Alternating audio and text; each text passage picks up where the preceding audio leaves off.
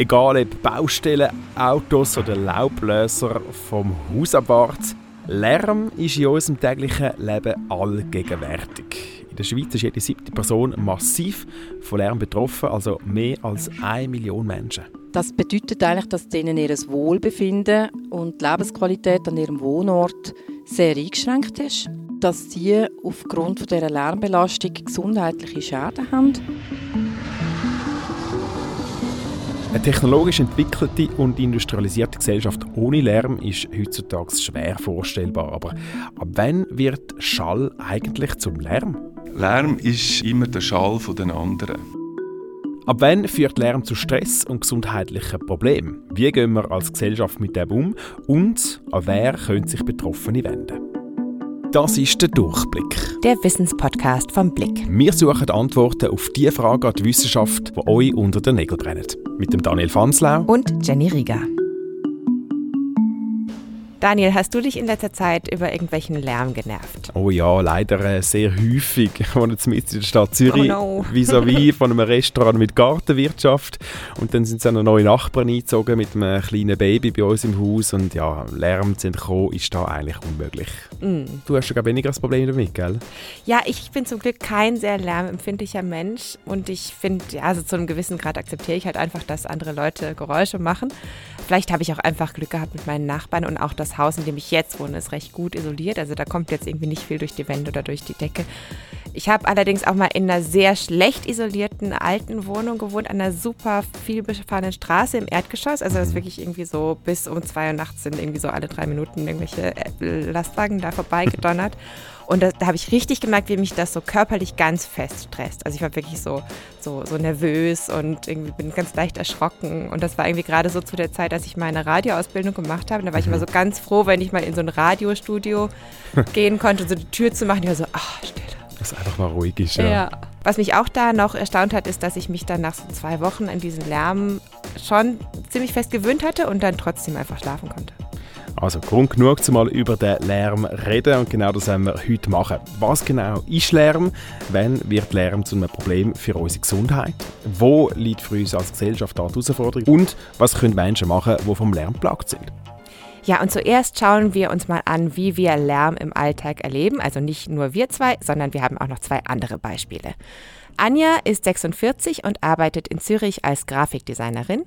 Seit sie aus dem Corona-bedingten Homeoffice ins Büro zurückgekehrt ist, hat sich in ihrem Lärmempfinden ein bisschen was verändert. Also vor Corona war es ja so, dass man seinen fixen Arbeitsplatz hatte und man wusste, wer neben einem sitzt und wie die Lautstärke ist. Und wenn man Kundengespräche hatte, ging man zum Kunden und hat dort die Sachen besprochen. Dann kam Corona und jeder musste nach Hause. Am Anfang musste man sich dann an diese Einsamkeit gewöhnen. Und wo dann alle jetzt wieder zurückgerufen wurden ins Büro, mussten wir alle feststellen, dass es uns zu laut war im Büro. Die Anja sagt also von sich, dass sie lärmempfindlicher geworden sei.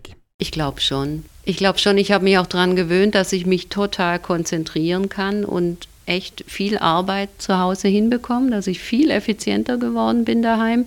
Und das geht auch nicht nur Anja so. Also die Empfindung von Lärm, die ist veränderlich. Und auch das Bedürfnis nach Ruheoasen ist vielleicht seit Corona möglicherweise ein bisschen gestiegen bei manchen, da viele von Anjas Kolleginnen und Kollegen auch lärmsensitiver geworden sind tatsächlich, hat ihr Arbeitgeber im Büro jetzt auch Ruhezonen eingerichtet. Nabil Akiki ist CEO des im letzten Sommer eröffneten Five Hotels am Fuße des Zürcher Uertlibergs und zum Konzept der aus Dubai stammenden Hotelkette gehört auch Musik. Und was Nabil Akiki überrascht hat, die hiesigen Lärmvorschriften, also auch die politische Sensitivität bei diesem Thema und die regelmäßigen Beschwerden von Anwohnern, denen die Musik im Hotel zu laut ist. Nabil Akiki sagt, er hat eigentlich überall auf der Welt schon Hotels gebaut und nirgendwo wird diese Diskussion um das Thema Lärm so intensiv geführt wie hier. I really uh, feel a big difference between uh, the Swiss, let's call it, culture about the acoustic uh, and, and the noises compared to uh, other parts of the world. Mit anderen Worten, er findet eigentlich, die Schweizerinnen und Schweizer sind so eins der lärmempfindlichsten Völker der Welt. Even I, I feel myself sometimes like loud when I speak compared to uh, myself when I speak in other places where I blend Usually, I'm, I'm one of the quietest people, but sometimes, even when I'm talking in, in Switzerland, compared to other people, I feel that I'm loud um mit dieser aus äh, der Sicht von Nabil Akiki zumindest hohen Schweizer Lärmempfindlichkeit umzugehen, hat er auch reagiert. In seinem Zürcher Hotel hat das Management in Folge im gesamten obersten Stock, also im Penthouse-Level, ein Room-in-Room-System eingebaut und dafür auch Millionen von Franken ausgegeben, damit möglichst wenig Schall nach außen dringt. Aber natürlich, wenn ein Fenster auf ist, dann passiert es trotzdem. Mhm. Deswegen gibt es trotzdem manchmal noch Diskussionen wegen zu lauter Musik. Das respektiert Nabil Akiki auch. Es bleibt für ihn aber irgendwie überraschend. Er selbst lebt mit seiner Familie übrigens in Dubai, auch im eigenen Hotelkomplex von Five. If I tell you, uh, the Five Hotel at Palm Jumeirah, we play music indoor and outdoor. And we do a lot of parties at the beach, at the swimming pool, at the penthouse. And trust me, when I'm away from my house for one week or two weeks, I miss the music. I miss the vibe, the, the loud music. When I go there, I sleep more relaxed. Der Nabila Kiki schläft also besser mit ein bisschen Partylärm im Hintergrund. Er hat offenbar ganz anderes Lärmempfinden als seine Nachbarschaft in Zürich bzw. in der Schweiz. Und da sehen wir, das Lärmempfinden, das ist ziemlich relativ und abhängig von dem oder derjenigen, wo der Lärm bzw. der Schall empfängt. Ja, wir hören ja also auch immer mal so im Vorbeigehen oder Menschen, die Kopfhörer aufhaben und so ganz, ganz laute Musik hören, mhm. wo du denkst, mein Gott, dass die nicht schon halb taub sind. Ich habe auch in letzter Zeit öfter tatsächlich von Freundinnen und Freunden so Geschichten gehört, dass die so als kleine Kinder, wenn die Eltern irgendwie Partys gemacht haben, irgendwie so unterm Tisch vor dem Lautsprecher mega gut schlafen konnten und so.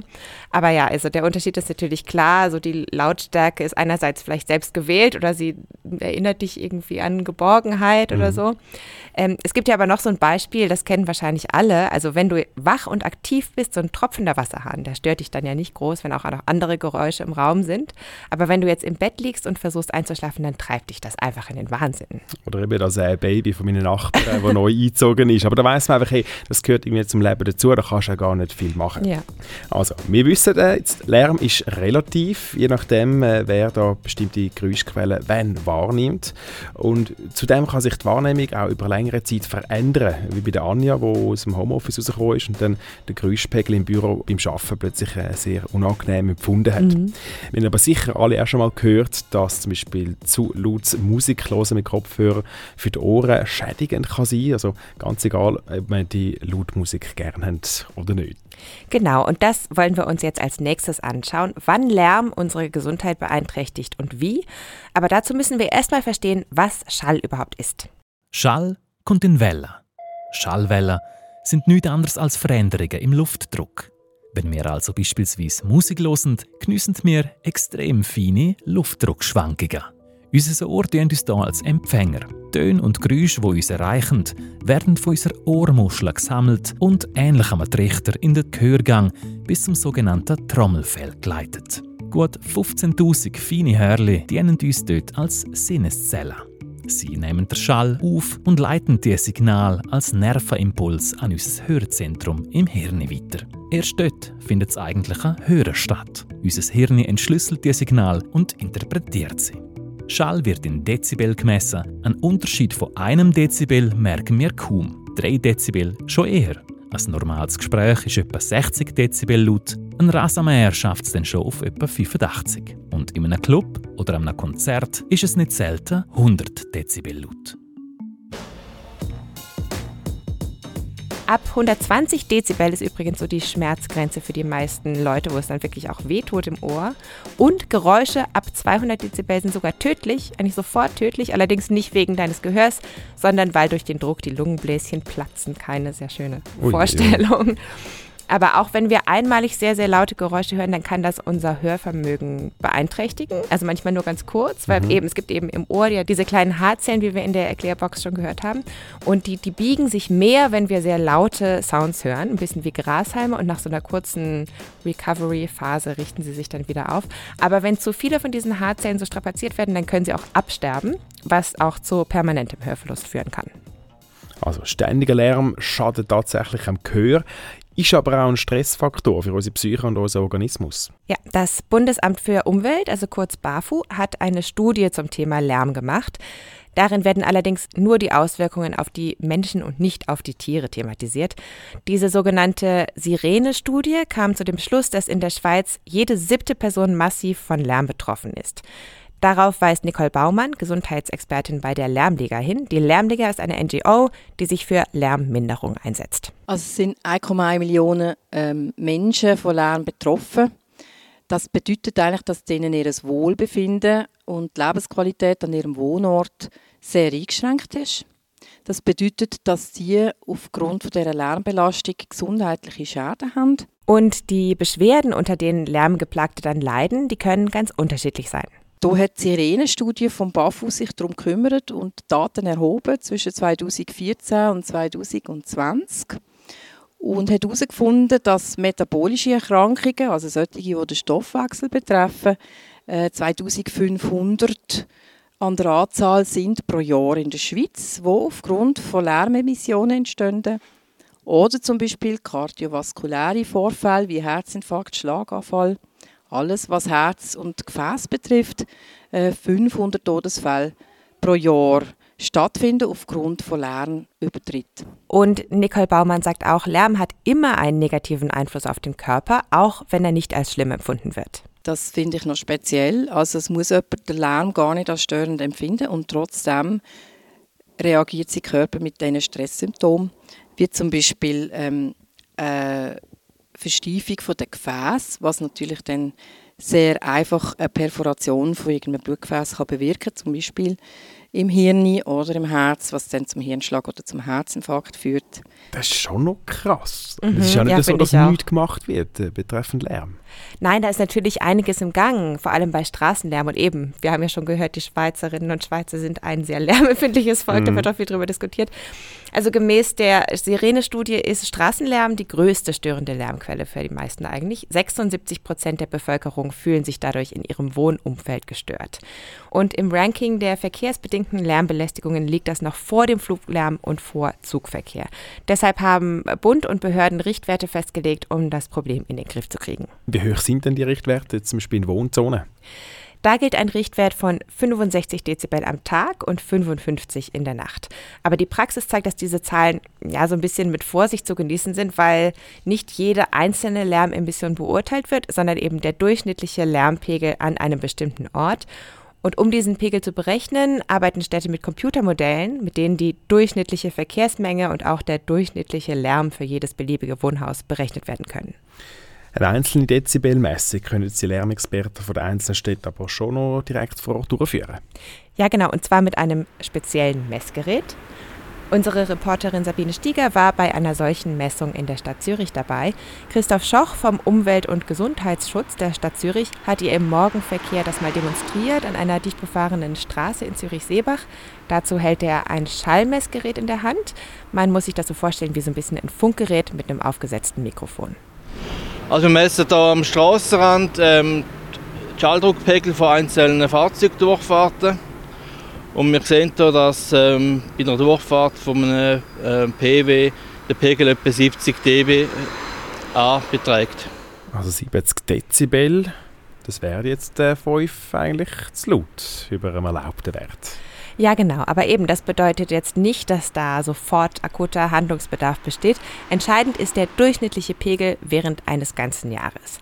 Und am Beispiel der Stadt Zürich sieht es jetzt so aus, dass etwa ein Drittel der Bevölkerung, also 140.000 Menschen betrifft das, in einem Haus wohnen, wo der Lärmpegel konstant über dem festgelegten Grenzwert liegt.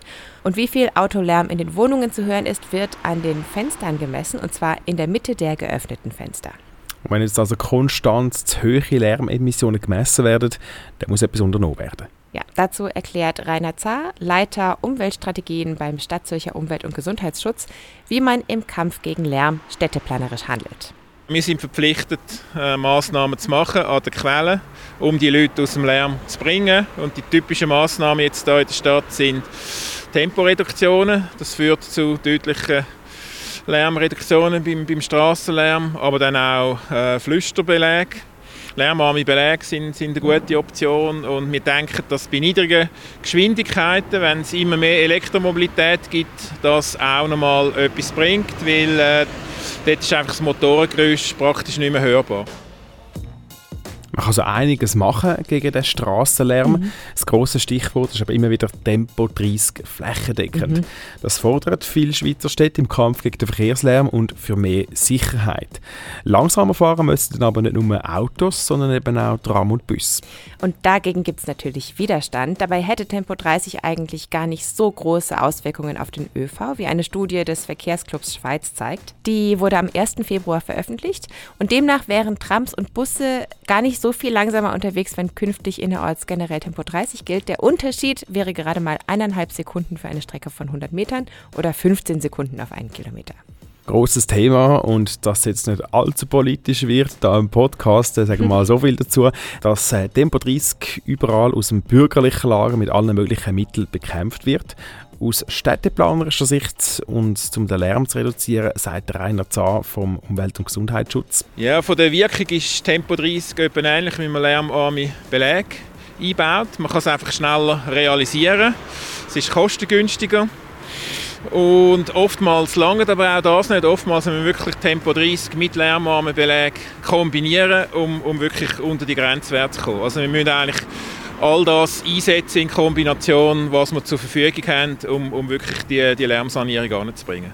Es ist interessant, was er sagt, was da alles kann gemacht werden kann. Und es ist ja in der Vergangenheit auch schon vieles umgesetzt worden in der Stadt mit Massnahmen wie Tempo 30, auf verkehrsreichen Straßen, spezielle Straßenbeläge, die den Lärm schlucken oder Schallschutzmauern oder auch die ganze Elektrifizierung von Fahrzeugen. Das sorgt alles dafür, dass es leisiger wird. Aber es gibt auch immer mehr Menschen und Freizeitangebote, die für zusätzlichen Lärm sorgen.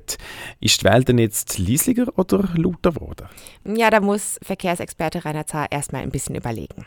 Der Strassenlärm ist tatsächlich leislicher geworden über die letzten Jahre durch die verschiedenen Massnahmen, die wir eingeleitet haben. Aber die Wirkung bei den Menschen ist etwa die gleich geblieben, weil das, was es geworden ist, ist eigentlich kompensiert worden durch das Bevölkerungswachstum, dass halt auch mehr Leute jetzt in Zürich äh, an, an lärmigen Straßen wohnen. Also ist es äh, insgesamt etwa gleich geblieben jetzt über die letzten Jahre. Das ist ja schon noch extrem. Wir haben ja gehört, dass in der Schweiz sehr strenge Lärmvorschriften gelten und immer noch mehr Verbesserungen umgesetzt werden und trotzdem bleibt der Lärmpegel gleich. Ja, und aus der Sicht der Lärmbetroffenen reicht es auch bei weitem noch nicht, was gegen Lärm getan wird. Einer, der sich für sie einsetzt, ist Martin Loser. Er ist ebenfalls bei der Lärmliga tätig und berät Betroffene in rechtlichen Fragen in Zusammenhang mit Lärm. Von Haus aus ist er Rechtsanwalt und hat auch da mit vielen Lärmgeschädigten zu tun. Lärm ist, äh, ist immer der Schall von den anderen.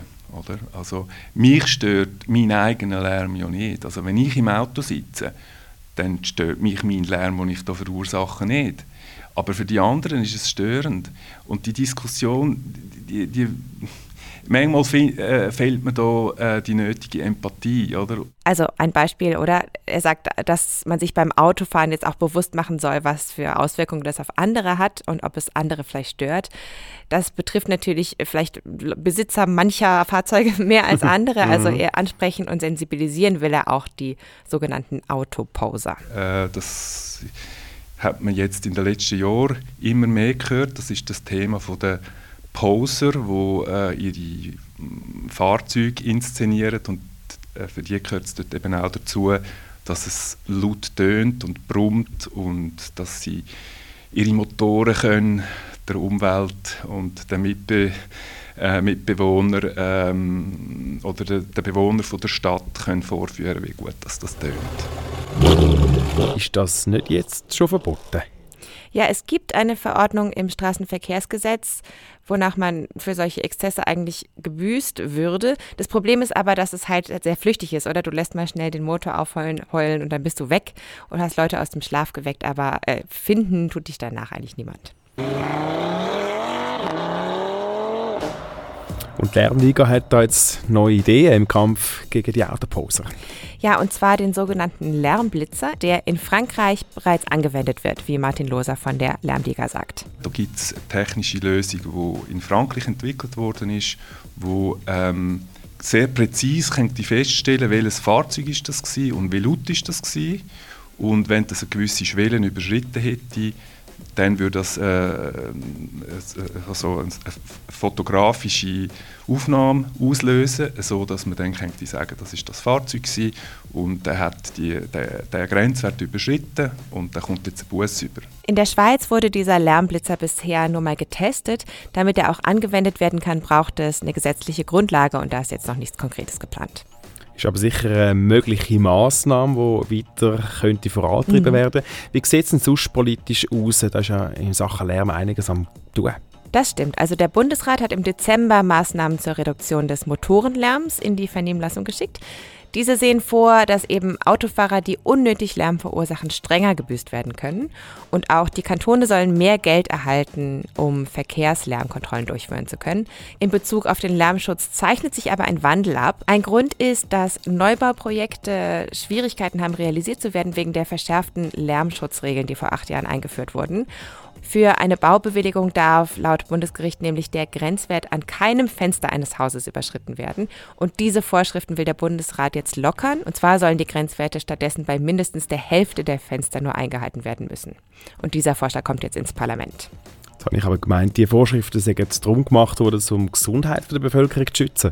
Ja, das ist auch die Argumentation der Gegner. Also es kann ja eigentlich nicht sein, dass die Gesundheit der Bevölkerung aufs Spiel gesetzt wird, nur um der Immobilienwirtschaft günstiges Bauen zu ermöglichen. Zusammenfassend also, Lärm ist einerseits subjektiv, andererseits gesundheitsschädigend. Und es gibt weiterhin viel Krach ums Thema Lärm und wie und wo Maßnahmen müssen getroffen werden. Ja, und der Bund versucht es natürlich zu handeln, aber es ist nicht so einfach. Hier treffen Gesundheitsinteressen auf die Wirtschaft, also namentlich Baulobby, Clubs und städtische Wartungsarbeiten und so weiter. Abschließend vielleicht noch, was kann ich jetzt als Lärmbetroffene, Lärmbetroffene machen, wenn ich es gar nicht mehr aushalte? Ja, also im Fall von deinem rasenmähenden Nachbarn oder, oder vielleicht, naja gut, mit einem Baby, mit ja, einem Baby lässt sich vielleicht schwierig. nicht so einfach reden, aber da empfiehlt sich sicher ein nettes Gespräch. Die nächste Eskalationsstufe ist dann vielleicht der Vermieter oder so. Ansonsten ähm, an deiner eigenen Person ansetzen, also Ohrstöpsel verwenden, besseren Schallschutz, wenn du das kannst, in deiner Wohnung anbringen, da wo es möglich ist. Sind es größere Probleme, die sich nicht so einfach beheben lassen, dann kann man sich auch bei der Lärmliga melden. Die beraten Menschen über das weitere Vorgehen und haben eben auch eine Rechtsberatung. Ja, wenn eben alles nützt, dann bleibt es einem eigentlich nur noch wegzuzügeln. Wobei das auch, Land. Ja, ein bisschen die Idyllen raus, wobei natürlich ja, dass nicht jeder und jede die Möglichkeit hat. Aber das Ziel müsste schon sein, dass äh, nachhaltige Lärmschutzmaßnahmen getroffen werden. Auf jeden Fall. Das sage auch ich als nicht lärmempfindliche Person. Und ich umso mehr. Das war der Durchblick für heute. Wir danken euch vielmal fürs Zuhören. Informationen für Lärmbetroffene findet ihr auf der Webseite der Lärmliga Schweiz und die Links packen wir wie immer in die Show Notes. Und nächste Woche werfen wir einen Blick auf Tierversuche. Die sind in der Forschung ein wichtiges Mittel, damit wir sichere Medikamente haben, aber sie verursachen eben auch viel Tierleid. Wir schauen uns an, welche Alternativen es gibt und fragen, wie kann es jemals ohne Tierversuche gehen. Vielen Dank auch an die Gebert Rüff Stiftung, die diesen Podcast initiiert und unterstützt hat. Und diese Folge recherchiert hat Sabine Stiger. Und damit auch mir noch etwas Kleines zum Lärmschutz beitragen, sagen ganz leise Ciao zusammen, der Daniel Fanslau und Jenny